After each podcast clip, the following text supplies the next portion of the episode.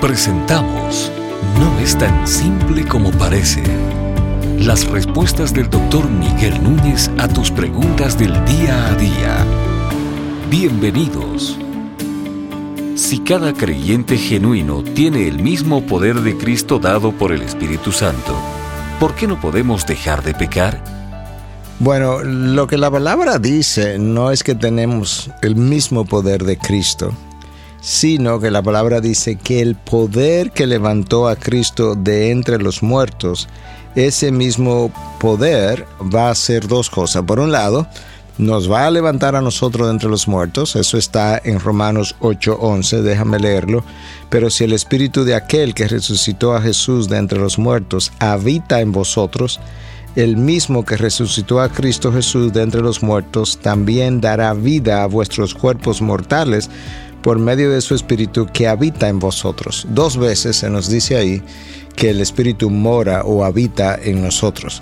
Entonces, por un lado, Pablo dice en Romanos 8:11 que el poder que levantó a Cristo entre los muertos es el que nos va a levantar a nosotros. Primera verdad. Segunda verdad revelada ahí, que ese poder habita en nosotros. Entonces, no es que yo tengo el mismo poder que levantó a Cristo entre los muertos, pero el mismo poder que levantó a Cristo entre los muertos habita en mí, pero no habita en mí de la misma manera que habitó en Cristo.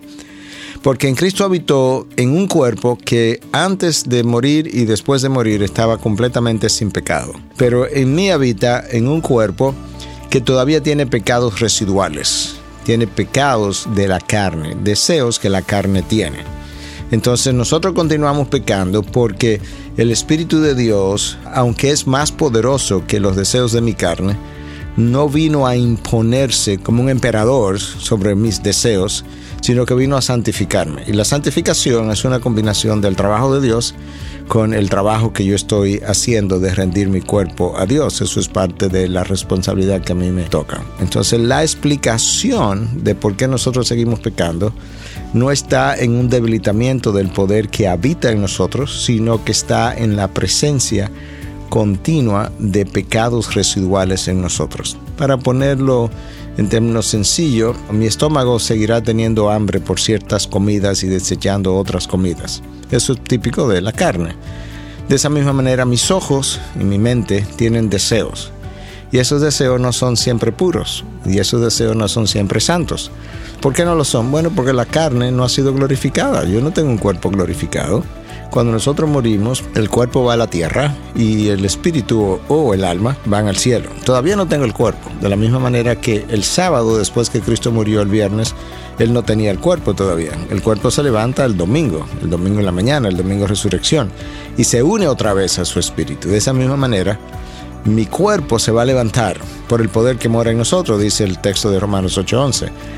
Cuando se levante el cuerpo y se una mi alma, ahora ese cuerpo no tendrá pecado, no tendrá pecados residuales. En ese momento entonces nosotros no continuaremos pecando.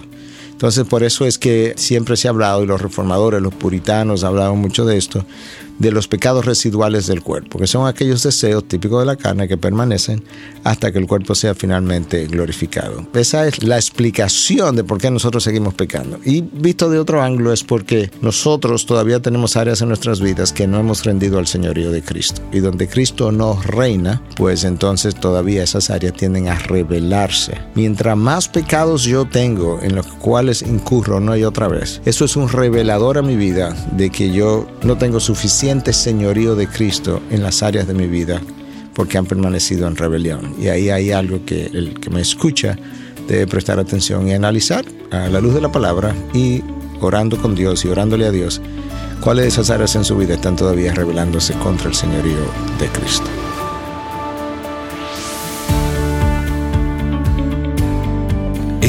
Y otras preguntas llegan hasta ustedes gracias a la valiosa colaboración de nuestros amables oyentes. Si deseas compartir con nosotros tus consultas e inquietudes, visita nuestra página de internet integridadysabiduría.org. Gracias por tu gentil atención y será hasta la próxima.